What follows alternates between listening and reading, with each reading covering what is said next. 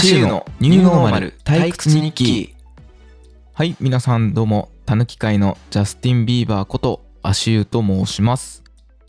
えーこの。番組ニューノーマル退屈日記はニューノーマルな生活に退屈してきたこの。アシューがニューノーマルをサバイブするようなハックを探っていく番組になっております前回0回目ということで自己紹介の。回をさせていただきましたえー聞いていただいた方はありがとうございます。えー今回初めての方はよろしくお願いします。えー、足湯と申します。まあね、あの、このたぬき界のジャスティン・ビーバーを名乗っている限りは、ちょっと恥じないようなポップアイコンとして、ポッドキャスト界に生存、生存、生存したいなと思ってます。まあね、ジャスティン・ビーバーって、えー僕の中ではポップアイコンでして、まあ、今32歳のタヌキなんですけど、まあ10年ぐらい前ですかね、ジャスティン・ビーバーがマイ・ワールドっていうアルバムで、まあ2009年に確かデビューしたんですよね。まあその時もめちゃくちゃ好きで、まあ超聴いてたんですけど、なんかね、今、最近のジャスティンを見ると、なんか今のマコーレ・カルキンみたいな感じになってて、結構びっくりしたんですけど、なんかね、そういう僕の中のマイワールドの中では、マイワールドのジャスティン・ビーバーのまんまっていうのがあって、えーちょっと使わせて、えーいただいてますが、はい、っていうところですね。で、まあ、第1回目ということなんですが、今2月ということで、まあ、ニューノーマルか、えー皆さん、ん、慣れてきたというか退屈してませんかね、やっぱ。で、まあ、この番組ね、あの、コロナが、えー終わる、まあ、政府がコロナ収束しました、コロナ駆逐しましたていうと、えーこの番組も同時に、えー終わろうというような、まあ、そういう誰よりも、えー一番早く終わってほしいというような終わりを望まれる番組になっております。で、僕の予想では、えーオリンピックが一個の多分起点になってるんじゃないかなと思ってまして、まああれ確か7月、8月ぐらいだと思うんですね、夏。まあそれをやるっていうことは、まあ日本では、えーコロナも駆逐してんじゃねえかという指標になると思うので、まあこのニューノーマル退屈日記が、えー終わるタイミングとしての第1ステップが8月とかそれぐらいになるんじゃないかなと、えーまあできる限り続けていきたいなと今は思ってます。はい。で、えーまあ、もうね、2021年もあっっという間にもう2月に差し掛かろうとしてまして、で、まあ、僕、年末年始ですね、あの毎年年越しは、まあ、普通にテレビとかですね、カウントダウンは見ないんですよね。で、なんか年を越すにあたって、何かこう自分にも、えー負荷をかけるというか、なんかこうエネルギーを使った何かを体験してしないと次の年を越せないという自分の中のマイルールみたいなのがありまして、例えば年越しの、まあ、31日の夜から、まあ、スター・ウォーズエピソード1から9まで、えー全部一気に見るみたいなことをやってたりとか、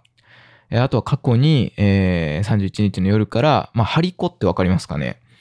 あの民芸品とかで、まあ、よくあるかもしれないんですけど、なんかあの紙をね、濡れた、まあ、新聞紙とか紙をこう、ペタペタペタペタ貼り付けていって、まあ、ハリコの虎とかあるじゃないですか。まあ、そのハリコの、まあ、あの来年の干支の、えーマスコットを、まあ、夜から作って、年を越すみたいなね。で、年越しのタイミングで、あのそのハリコを完成させるみたいなことを、えーやってる年もありましたね。まあ、虎年だったかななんかあの、やってましたね。で、その、えーまあ、よくあの、コンサートがあるじゃないですか。あの、年越しの。で、あの、ボレロとかね。あの、ムソルグスキーの展覧会の絵とかね。まあそういう、まあ大工とかもそうですけど、あの23時59分の、えー59秒で年が明けるって時にぴったりコンサートが終わるみたいな。まあそのタイミングで、ハリコの最後のあの色塗りを終えるみたいな、あの虎の目に、えー墨入れをして目を作るみたいな、えー寸分の狂いもないような、えー年越し、えーそういうのをね、毎年ちょっと今やったりしてるんですが、えー今年というか、えー2020年から2021年にかけた年越しは、えーゾンビで年越しということで、えーゾンビ映画を5、6本ぐらい見るという年越しをしましたね。えーまあ私、えー実家暮らしなんですが、えー私の部屋から悲鳴が聞こえるということで、親が3回ぐらい覗きに来たんですけど、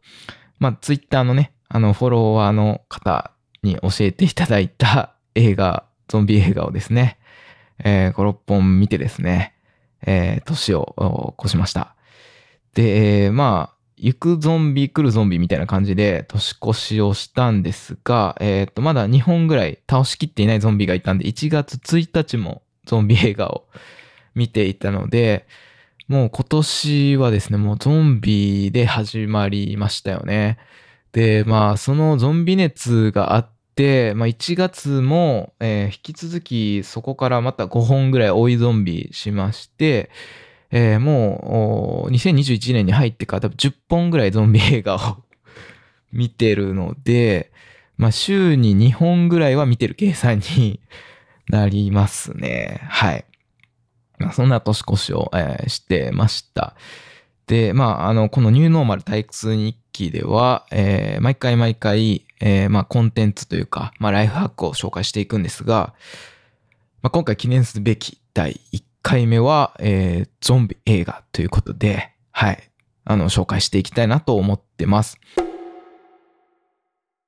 はい、ということで、第1回目はゾンビ映画特集ということで、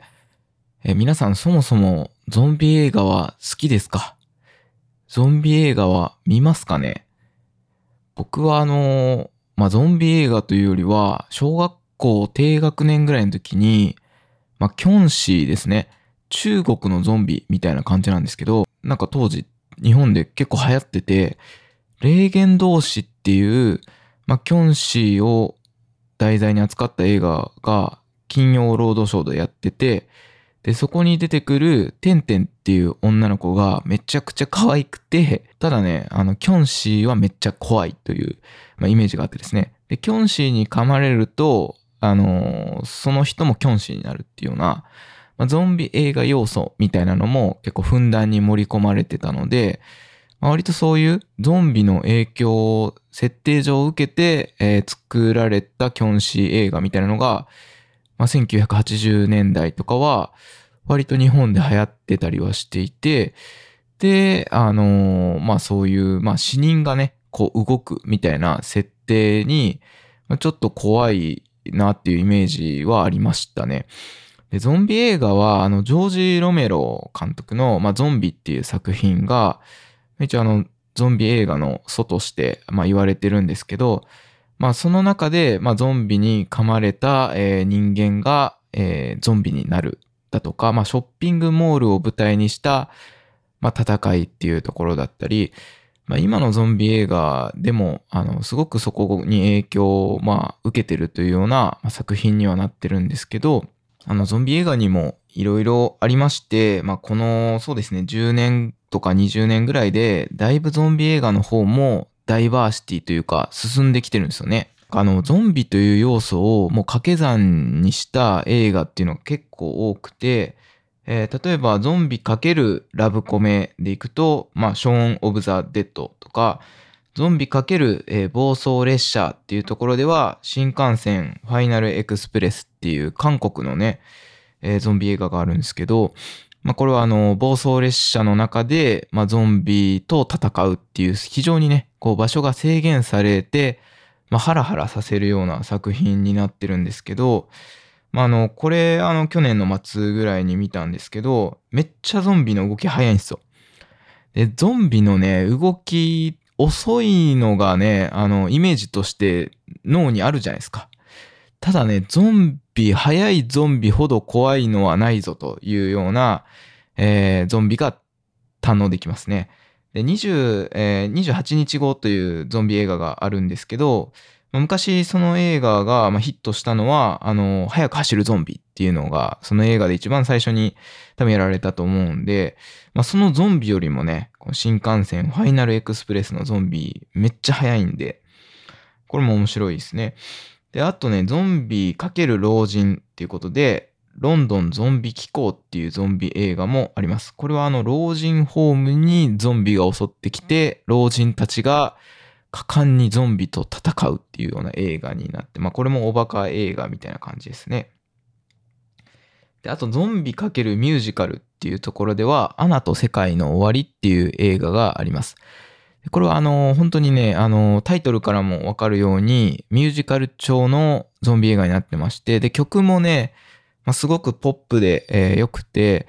いきなりミュージカルのシーンになって、ゾンビが反映する中で、えー、若者たちがこう歌いながら学園に迫り来るゾンビと戦うみたいな映画ですね。で、えー、まあ、ゾンビかける映画っていうところではカメラを止めるな。これもね、ある種ゾンビ映画ですね。で、まあ、これ以上言うと、ゾンあの、カメラを止めるなって、まあ、一個トリックがあって、あのー、まあ、ネタバレになっちゃうんですけど、多分でもね、えっ、ー、と、カメラを止めるなの、えっ、ー、と、トリックって多分、見たことない人は絶対に予想できないトリックなので、ぜひ見てほしいなと思います。で、ウィキペディアを見てると、ウィキテビ、ウィキ、ウィキ、あの、このね、あの、ちょっと今、この年になるとこう、泡が口の横とかにこう、カニみたいになる現象とかも 発生するんですけど、あの、えー、ゾンビ映画でウィキペディア調べた時に、あの、カメラを止めるものもね、一応ゾンビ映画の中に入ってたんで、ちょっとこう感動しましたね。で、えー、あとゾンビかける、まあ、有村架純っていうね、えー、これ邦画ですけど、I am a hero っていう映画がありまして、これね、ぜひおすすめなんで、えー、グロいのも大丈夫っていう方は、あの、ぜひ見ていただきたいんですけど、この I am a hero ってね、あの、漫画が原作なんですけど、まあ、それが映画化されて、大泉洋さんが主演で、で、ヒロインとして有村架純ちゃんが出てる。まあ、長澤まさみさんも出てるんですけど、有村架純が、まあ、あの、女子高生の役なんですね。で、ゾンビにもなるということで、えー、女子高生の有村架純と、えー、ゾンビになった有村架純も、えー、楽しめるという贅沢な作品になってます。で、あの、アクションものとしても、ゾンビものとしても、えー、めちゃくちゃクオリティが、えー、高いなと思ってて日本のそういうパンデミックものでここまで作れるかっていう風に思った作品になってるので、ぜひちょっと I am a hero は見てほしいなと思ってます。今年に入って僕ももう一回見直しましたけど、めちゃくちゃ面白かったですね。なんか結構ゾンビ一人一人に個性があって、なんかあのサラリーマンをしてる人がゾンビになったら、なんかあのひたすら書類整理をしてるゾンビが出てきたり、買い物好きな人がゾンビになったら、あのー、なんでしょう、こう、スーパーとかショッピングモールに、えー、ひたすらこう、向かって歩いていくゾンビみたいな、自分が生きてた時の記憶を引きずったまんまゾンビになる設定っていうのが、なんか今までね、ゾンビっていうと全員が全員もう個性っていうのはもう殺されてしまうってひたすら追いかけてくるってゾンビが多かったんですけど、アイアマーヒーローはその生きてた時の個性っていうのを生かしたままゾンビになるっていう設定が結構新しいなと思ってます。えー、このようにゾンビという要素を使っ、まあ、何かと掛け算するようなジャンル映画っていうのが、まあ、最近すごく増えてますよね。で、ここ、まあ、20年、10年で、まあ、本当に増えてて、まあ、さらに、今回ちょっと取り上げようと思ってるのは、何でしょうね、見てて、えー、まあ、明るい気持ちになるっていうのと、あとコロナの感染対策が学べるっていうこの2点で、まあ、ゾンビ映画なんですけど、まあ、すごく役に立つんじゃないかと。まあ、ゾンビでも便利じゃないかと。えー、ゾンビとコンビニエンス、便利、利便性をかけてゾンビニエンスというふうに、えー、ゾンビニエンス映画というふうにあの呼んでるんですけど、まあそういうようなね、映画を今日紹介したいなと思ってます。紹介する映画は、まあこれ僕が提唱するゾンビニエンスの、まあ一番のね、あの映画だと思ってるんですけど、あのゾンビランドっていう映画ですね。で、これ第1作目で、第2作目がゾンビランドダブルタップという映画になってます。これアメリカの、えー映画になってまして、えーゾンビランドが2009年に公開されてますかね。まあ、ゾンビランドが1作目で、ゾンビランドダブルタップがその10年後なんで、2019年に、えー公開された映画です。で、出てる人はウッディ・ハレルソンさんとか、ジェシー・アイゼンバーグさん。えーまあ、ソーシャルネットワークのマーク・ザッカーバーグの役で有名になったジェシー・アイゼンバーグさんですね。と、あとエマ・ストーンさんですね。えーララランド。僕、めっちゃララランド好きなんですけど、まあ、ララランドで、あの、一躍有名になったエマ・ストーンさんも出てるという、あの、ゾンビ映画になってます。で、まあ、この映画がね、あの、本当にゾンビニエンスな映画になってまして、で、まあ、話、お話としてはね、あの、もう、ゾンビ前提、まあ、始まった瞬間、ドア頭から、ゾンビえ前提の社会になってるんですよね。で、えーっと、もう、いきなりこの、えージェシー・アイゼンバーグ、えー演じるコロンバスというね、あのーまあ、あんまりいけてない、あの少年というか青年が、えーまあ、いきなりこうゾンビと戦うところからスタートになってまして、で、まあ、こう僕、ゾンビ映画の設定でも、あの、ゆっくりこう感染が、あの、日常に溶け込んできて、あの、だんだんだんだんこうゾンビが、えー魔の手が迫ってくるみたいな見せ方も好きなんですけど、始まった瞬間、いきなりこう戦場に掘り込まれるような、えーそういう始まり方もすごく、えーと好きなんですが、まあなんかそんな始まり方をしてまして、でこの話としては、そのアメリカ全土でそのゾンビっていうのがまあ繁栄してる前提になってる世の中で、で、主人公が、あの、このコロンバスという、えーと青年が、まあアメリカ全土を横断しながら、まあゾンビと戦いながら、まあ生き延びていくというあの話にはなってて、で、その道中で、まあいろいろこうバラエティ豊かな面々と出会って、まあ一緒にこう旅をしていくというようなロードムービーなんですね。なのでゾンビかける、えーロードムービーという要素を、うんはらんでる作品になってます。で、まあおバカいゾンビ映画としても、まあ一級品だと思ってるのが、とにかく見てて、えー笑いますね。で、まああの、このコロンバスという名前が地名なんですけど、まあ本名を名乗らないんですよね。で、あの、ウディ・ハレルソンもタラハシーというアメリカにある地名なんですけど、まあ自分はどこから来たっていう、えー地名を名乗るんですよね。で、あのーまあお前はコロンバスだからこうだ、みたいな、こう、地名ギャギャグというか、地名にちなんだ偏見みたいなことも言って、えーちょっと笑ったりするね、シーンがあったりはしてるんですけど、で、まあ途中でエマ・ストーン、あの、演じるこう姉妹と、あの、出会って、ちょっとした恋に落ちたり、でも騙されたりみたいなのもあって、まあラブコメっぽい要素もあったりするんですけど、あの、始終、まあロードムービーみたいな感じで、まあ車に乗って、まあいろんなところに、あの、行って、まあゾンビと戦うみたいな映画なんで、まあすごいなんか面白い肩の力を抜いて見れるような映画になってますね。ゾンビランドね、あの、何が、えー面白いかっていうと、あの、このゾンビランドの中で、ゾンビのね、種類、種別というか、カテゴリー分けをしてるんですよ。で、この観点が結構面白いなと思ってて、ゾンビランドの中では、ゾンビ3種類いると言われてるんですね。で、一つ目の種類が、ホーマーくんという種類なんですけど、これ、あの、ザ・シンプソンズのお父さんのホーマーから来てるんですが、あのーそのイメージの通り、こいつはほっといても大丈夫だと言われてるゾンビなんですね。あの、ほっといても蝶々だけ追いかけて、全然人間に何も危害を加えないみたいなゾンビなんで、まあ楽勝で勝てるというか、楽勝で倒せるゾンビというふうに言われてます。二つ目がホーキングというゾンビなんですけど、これはあの、知性が備わってるゾンビということで、こうホーキング博士から取ってるんですけど、えー例えばあの指紋認証で入れる部屋は、普通ゾンビ、ホーマー君だと、まあ、全然どういう仕組みか分かってないんで、そこまで追いかけてこないんですが、このホーキングのゾンビだと、指紋認証とかセンサーがあるっていうことも分かってるみたいなんで、まあそこら辺に倒れてるね、科学者のこう、手を持ち上げて、で、ピッて認証して、はい、中に入ってくるみたいな、研究室の中まで入ってくるみたいなことも、えー可能なので、まあそういう知的生命体とかゾンビもいるというところですね。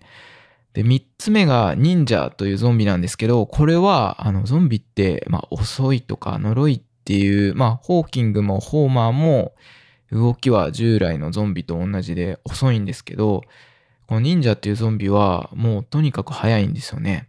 あの、物音もせずに、まあ、殺されるみたいな、倒されるみたいなことも、あの、あるんで、この忍者というゾンビは、あの、かなり気をつけた方がいいという風になってます。で、ゾンビランドの2では、えー、その3種類以外のさらに脅威、脅威の、あの、ターミネーターゾンビみたいなのが出てきてですね、これちょっとぜひ見ていただきたいんですけど、まあそういうゾンビも、あの、出てきますんで、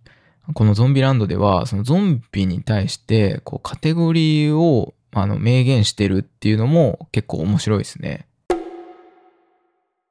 で、この映画、まあ特に好きな部分、あの、ゾンビニエンスな部分は、あの、この主人公のコロンバスが、ゾンビから生き残るための32のルールっていうのを自分で作ってるんですね。で、この主人公が、あの、生きてきたっていうのも、この自分が、あの、ゾンビと戦う中、ゾンビ生活をする中で、え自分で作ったこのルール32個を守ってるから、あのなんとか免れてきたっていうのがあるらしくて、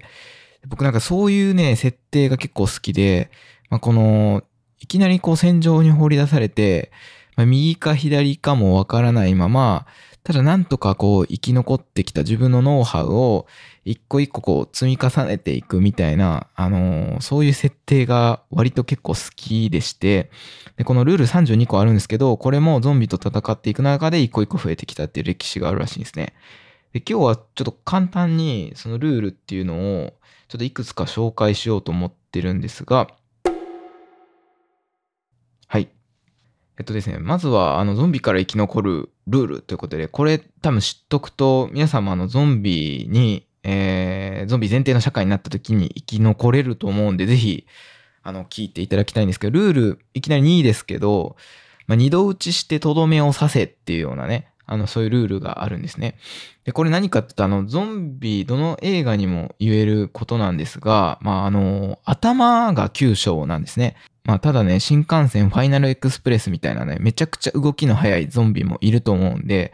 この二度打ちっていうのがね、あの、ポイントになってまして、まず足を打って動きを止めると、ゾンビの。で、動きが止まったら頭を、が狙いやすくなるので頭を打つというような、まあ、そういうプレイスタイルですね。で、まあ、あの、一発で頭を仕留めるのってなかなかの狙撃手じゃないとできないと思うんで、まあ、ぜひちょっと、あの、やってほしいですね。で、ルールさんがトイレに用心っていうようなルールでして、これは何かっていうと、まあ、トイレに、ま入ってる時って、まあ、閉鎖されてる環境なので、一番こうゾンビに見つかるとかなりやばい状況なんですね。なので、あの、公衆のトイレに入るときは、まあ、あの、左右、前後、まあ、上下確認して、でその公衆トイレの周り確認して中に入って、えー、まあ、個室の、えー、左右の扉の中も確認してから、まあ、早急に用を足せということですね。で、えっ、と、まあ、二人で行動するんであれば、外に見張りを立てるっていうのが有効だと思ってます。で、あの、あとね、ルール4っていうのが、シートベルトをしろというルールですね。で、これは、あの、まあ、日本だったらどうかわかんないですけど、やっぱ車の中に乗ってるっていうのは安全なんですよね。で、まあ、乗ってるだけでね、こう、ゾンビから噛まれる心配もないですし、あの、そういう意味ではすごくね、車の中っていうのは一応安全なことにはなってますんで、まあ、車の中には乗ると。で、ただ、えっ、ー、と、車に乗ってると、あのー、突然ね、ゾンビが飛び出してきたり、えー、あとは、あのいきなりこう、暴走した、まあ、気が動転した人が運転してる車にぶつかることもあるんで、シートベルトは絶対にしましょうというルールになってます。これはまあ普段でもね、心がけたいですよね。えー、ちょっとね、あの、飛んじゃうんですけど、えー、ルール31っていうのが、えー、後部座席を確認しろっていうことで、これあの車に乗った時に後部座席にゾンビが、えー、隠れてる可能性があるので、自分の車もそうですけど、乗り捨ててある車に乗り込む時は、後部座席をまず確認して、あ、ゾンビがあのいるかどうかっていうのを見てから乗ってください。あと、えー、ルール6っていうのは、フライパンでぶっただけというね、あの、ルールがありまして、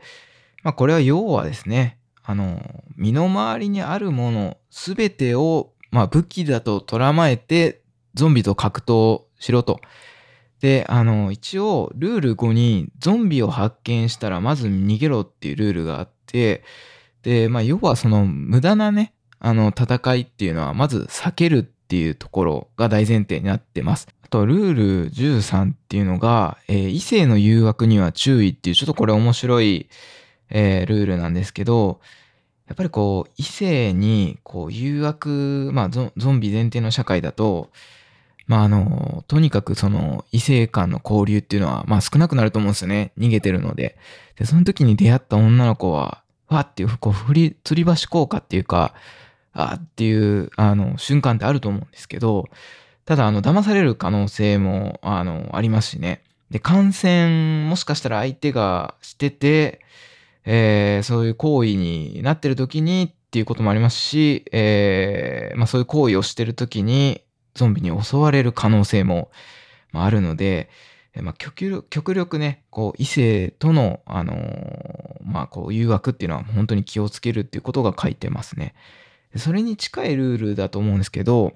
まあ、ルール21で、ストリップクラブは避けろっていうのがありますね。まあ、ストリップクラブに行くとも、全員ゾンビの可能性もね、あの、ありますし、やっぱちょっとそういうところはちょっと行かない方が、ね、魅力、いくら魅力的なところだと言っても、まあ行かない方がいいですね。あと、ルール17、これ結構ね、あのー、本当に示唆に富んでるなと思うんですけど、英雄になるなっていうとこですね。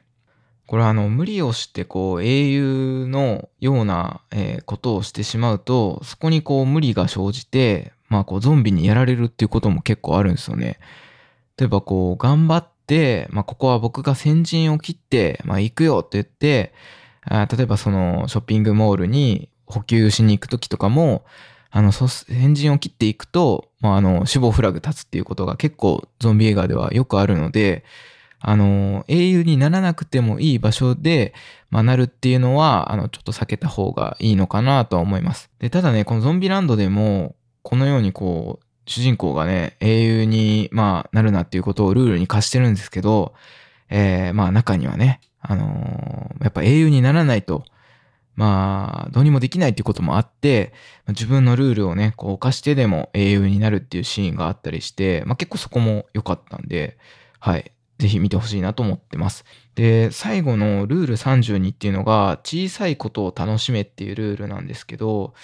これはまあ、あの、パンデミック下の中で、やっぱりこう、娯楽っていうのも制限されてるんですけど、本当にちょっとした些細なことを、えー、楽しむっていうのが、あの、生き残りに、まあ、つながってくるというか、心の糧につながってくるっていうところにはなってますね。でちなみに、あの、登場人物で、あの、出てくるタラハシっていうね、あの、脳みそまで筋肉みたいなタフガイが出てくるんですけど、この男は、あの、トゥインキーっていうね、あの、お菓子を、多分あの、アメリカ、日本じゃあんまりゆかりがないかもしれないですけど、アメリカでいうなんかこう、ババームクーヘンの棒棒状のやつみたいな、なんかそういうトゥインキーを常日頃こう求めてるみたいなね。で、あのー、主人公のコロンバスと一緒に、あの、スーパー入ろうぜって言って入ったら、ここにちょっとトゥインキーないかなって言って、お菓子なんですけどね、子供向けの。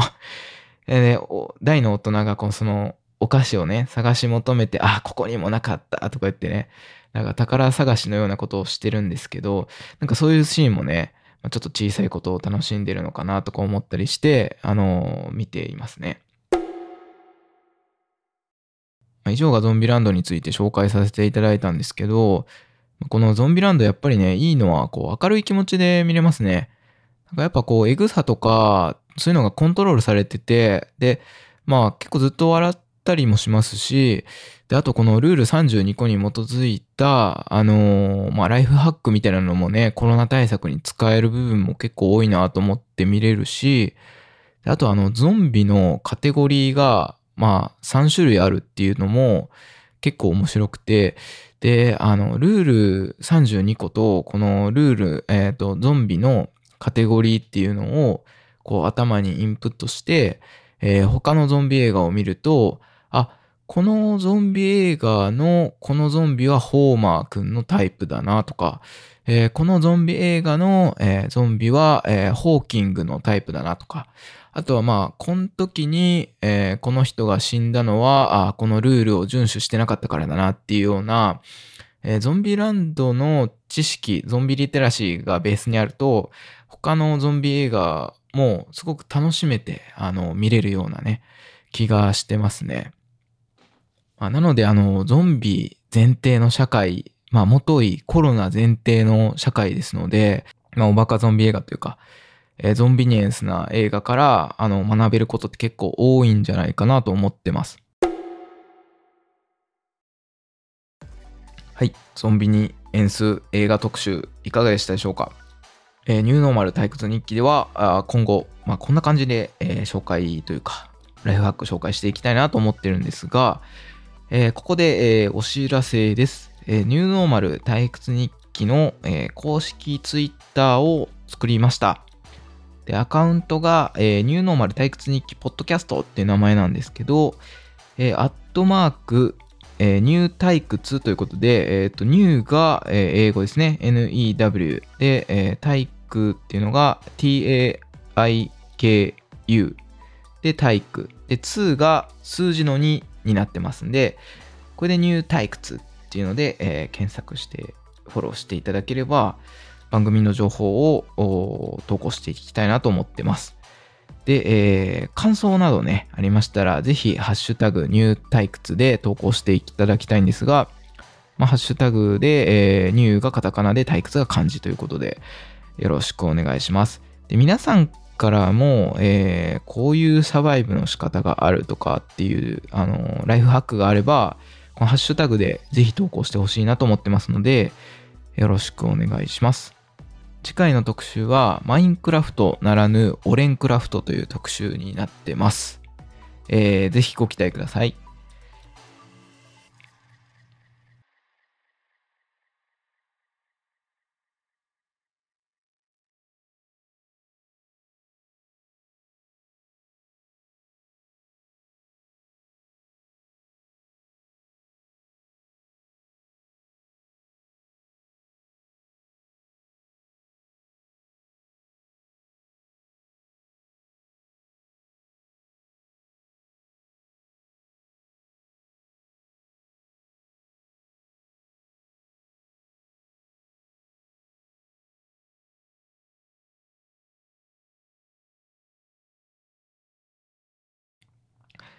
えー、ここからは番外編ということで、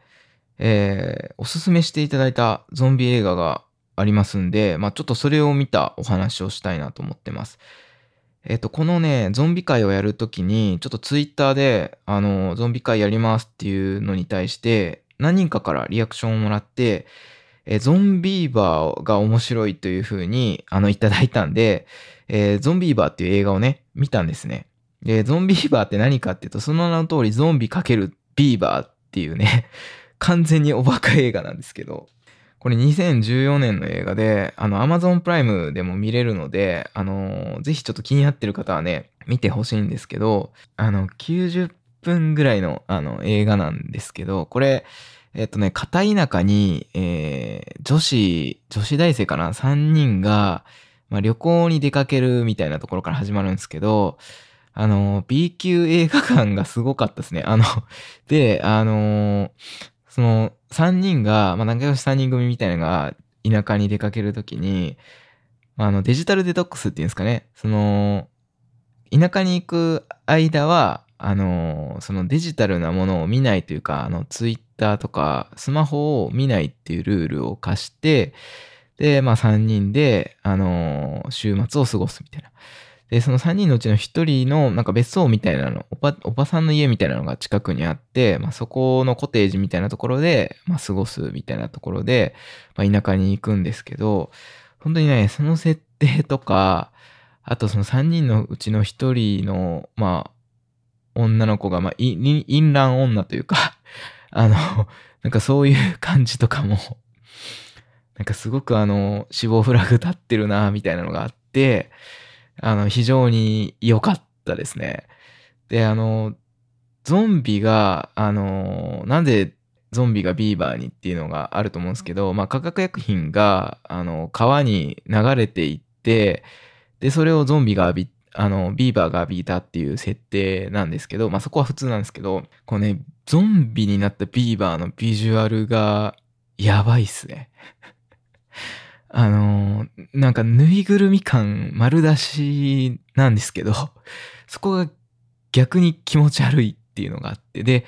えー、このゾンビーバーってね、めっちゃグロいんすよ。なので、あの、さっき言ってたあの、ゾンビニエンスな映画とはまた別なんですけど、あのちょっとグロいんで、あの、グロいのがいける人で B 級映画好きな人にはおすすめなんですけど、あのなんか頭切っても動くんですよね。ゾンビーは。めっちゃ強いんですよ。普通に多分、あの、何回も頭刺したりとか、バットで殴ったりしても全然、あの、ピンピンしてるんですよね。次の日とかに。だからね、本当に最強じゃないのかなと思ってますね。ルールが通用しないんですよね。で、その、まあ面白いのが、まあ、3人組でね、あの、まだゾンビーマンに襲われる前なんですけど、あの、コテージの近くに湖みたいなのがあるんですね。で、そこでちょっと、あの、海水浴しようよみたいな感じで、まあ、水着に着替えて泳ぐんですけど、まあ、そのうちのこの死亡フラグ立ってる淫乱女みたいなのが あの、もう、ヌードでね入るんですよ、湖に。で、2014年で、あの、おっぱいが、あの、丸出しになってる映画ってあるんだって思いましたね。で、もう、久しぶりにそういう映画でね、おっぱいを見ましたね。おっぱいが出てくるってあの、僕、ゴッドファーザーでね、あの、アルパチーノを扮するマイケルが、あの、田舎町のアポロニアを、まあ、嫁にもらった時に、アポロニアのめっちゃ尖ったコリッとしたあの、おっぱいと、あとバカトの依頼ですね、見るの。なので、あの、変にこう、おーってこう動揺してしまって、あの、まあ、あの、一人で見てたんですけど、あ、ちょっとやばいなっていうシーンが、あの、あるっていうのも印象的でした。そう。で、あの、このゾンビーバーね、あの、本当に最強だと思うのが、このゾンビーバーに噛まれたら、えー、どうなるかっていうと、まあ、普通のゾンビじゃなくて、ゾンビーバー化するんですよね。なので、あの、なんか人間がいきなり歯がめっちゃ伸びてきて、ビーバーの尻尾が生えて、さらにあの最強のゾンビ化するんで、えー、ゾンビーバー、あの、エイリアンとプレデター、エイリアン VS プレデターってあったじゃないですか。あれであの、エイリアンがプレデターに、を経由して産んだ卵を最強のエイリアンがね、出てくるっていうのがあるんですけど、エイリアンとプレデターの愛の子みたいな。なんかそんな感じですね。人間とゾンビーバーが、あの、の愛の子みたいなのが生まれて、めちゃくちゃ強い生命体みたいなのになって、めっちゃ気持ち悪いんですよね、そのビジュアルも。で、その、あの、女の子がね、あの、噛まれて、歯がこう、めっちゃ前歯みたいな伸びてきて、あの襲いかかってくるんですけど、あの、その女の子3人の、その旅行っていうのが、まあ、途中でその彼氏みたいなの、3人組みたいな、その3人にはね、彼氏3人いて、で、途中で彼氏とかも合流するんですけど、まあ、そのね、人間版ゾンビーバーが、あの、ゾンビ映画で、一番、あの、とんでもない、あの、男の人の、えー、みたいな、そこを、そんな風に、みたいな殺し方をするシーンが、本当にもう、強烈なんで、気になる方はぜひ見てほしいですね。で、あと面白かったのは、あの、ゾンビーバーが家に襲いかかってきた時に、なんかみんなで塞ぐんですね。窓という窓を。で、あの、板で、あのこの、狼が襲ってきた時みたいに、窓をこう、バッテンにね、釘で打ち付けるんですけど、まあ、その防ぎ方もどやねんって思うんですけど、途中であの、ビーバーって、な、何してるの？ビーバーって、あの、木を食べるのよとか言って、あの、そのバッテンにした木を食べて入ってくるんですけど、で、入ってきた、あの、ゾンビーバーに対して、あの、ペティナイフみたいなちっちゃいナイフをサクサクサクサクってこう、あの、アイスピックでこう氷を崩すようにね、あの、攻撃する、するみたいなのがめっちゃ面白いですね。で、ゾンビーバーがうーとかやって、こう、サクサクサクサクサクって、あの、め、めちゃくちゃ笑いました。はい。で、あの、ゾンビ映画、ダイバーシティ、あの、すごいなっていう遊園を体現するような 映画なんですが、あの、グロくても大丈夫だと。